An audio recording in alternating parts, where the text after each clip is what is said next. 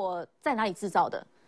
大部分在哪边？苹果大部分都是在中国制造的，呃，所以它是要怎么样？所以你就会发现，这个中国的官方跟官媒在谈到说抵制苹果手机这件事情的时候，我可以告诉你一件事：这些人都是嘴炮王的成分居多。为什么嘴炮王的成分居多？你看赵立坚自己也是用 iPhone 的手机啊，嗯结果他说：“哎，大不了我也可以不用苹果手机啊，那你就换一只啊，你换来试试看啊，你有本事现在就去换一只华为的手机试试看。我看你那只华为手机，第一作业系统到时候你怎么更新？第二，你就看你这个华为手机以后的资源服务去从哪里来？为什么这样讲哈？你看哦，这个从赵立坚也好，还是这个中国的小米手机的创办人雷军也好。他们都是用 iPhone 的手机呀！当初雷军被人家发现说：“哎，你小米的老板呢？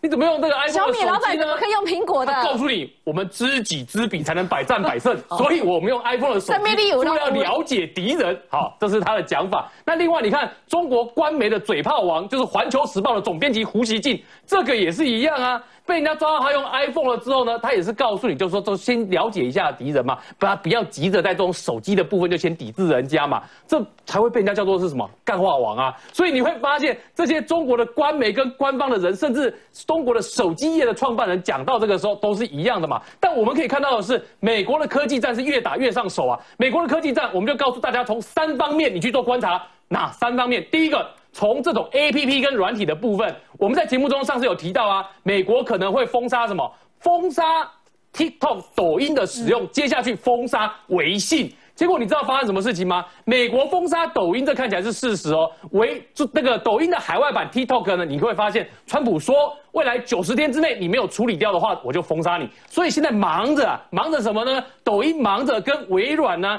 跟甲骨文在谈判，说我要怎么把海外的版权卖掉的事情。那除了抖音之外，哎，微信干了一件事情，微信干了一件我们观众朋友都想不到的事情。微信认为说。我换个名字嘛，换个名字你就很难封杀到我了嘛。所以微信的海外使用户，我们都知道叫 WeChat，对不对？所以微信把 WeChat 改叫 WeCom，C O M。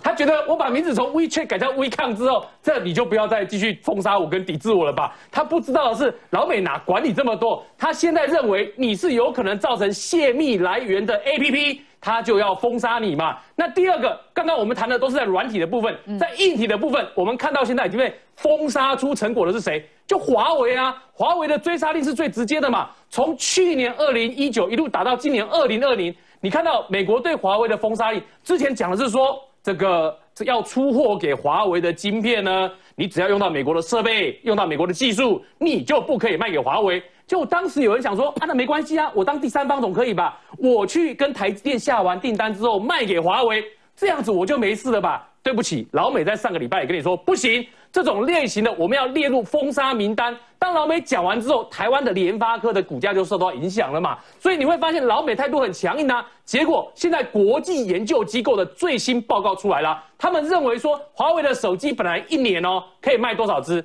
卖一亿九千万只哦。你看这么高的比重，结果现在国际研究机构估计，它会从一亿九千万只下降到多少？下降到三千万只，哎，这几乎是雪崩式的下跌啊！所以你就会发现，硬体的部分，美国也是在走封杀的路径，而且封杀到什么程度呢？很多人之前还讲说，哎呀，这个台积电晶片不能卖给华为，那华为去跟中国自己的中芯半导体买可以了吧？结果中芯半导体的 CEO 从台湾挖走的梁孟松怎么说呢？梁孟松说。这个中芯半导体会遵守美国的禁令，不会做华为的生意。所以你想说，连中芯半导体都这样讲，那你华为除了自己盖半导体厂之外，你要怎么做？很难嘛。所以软体、硬体你都看到美国封杀。第三个我们要讲什么？美国现在不只是要封杀你的软硬体，美国要做的是拉国际盟友组成围殴队来围殴中国，这才是真的状况。所以你看这个，我们讲到抖音的时候呢，哎。日本人松动喽，而且日本人松动的方式很有趣哦。日本人是先从像大阪这种地方政府呢，我们先开始限制使用抖音，限制使用 TikTok，你先不要用。然后呢，印度是出手出的最直接的，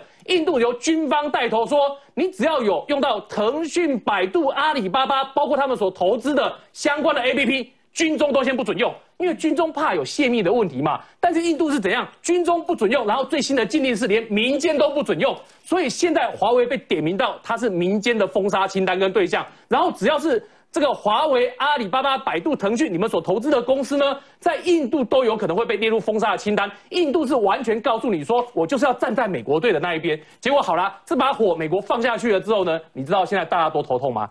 之前我们都讲说，世界上很多东西哦，包括原物料药、原料药啦，然后包括像什么口罩，很多本来以前都是中国在做的嘛，中国号称世界的制造工厂、制造中心嘛。结果呢，美国说 no no no no no，我们现在要打造一个。非红色供应链出来，我们要打造一个干净安全的供应链出来。好了，那你就看到两件事啦。第一件事情是，美国不是本来就有一个五眼联盟吗？美国、加拿大、澳洲、纽西兰跟英国本来就有五眼联盟，五眼联盟加一是印度，再加二是日本，通通说我们要变成一个什么呢？非中国跟非红色的供应链出来，所以他们要制成一套供应系统，然后现在也把台湾拉着加进去。然后第二个迹象是什么呢？第二个迹象。当我们马前总统一直在出来告诉你说美国人不会来了，不要相信美国人啦，首战集中战的时候呢，A I T 在这两天除了发了刚刚贵亚所展示的那一些军事合作的照片之外，你知道 A I T 还发了一个图，哎，发的图是 A I T 在台湾的处长厉英杰跟我们的外交部长吴钊燮一起发表的五 G 安全宣言，五 G 共同宣言，它的内容是告诉你五 G 的部分，美国要打造一个全世界通讯要最干净、最安全的架构。在那个架构里面，台湾的五家电信商通通在里面，然后美国认为安全的，它才会它才会列进去。美国认为不行，你就被排除在外面嘛。所以这个大国际局势跟大国际战略的架构的变化，这个是马前总统很显然，我觉得他没有搞清楚的。所以在这个时间点，台湾现在在站队的时候呢，我们的抉择跟我们的慎重就变得很重要。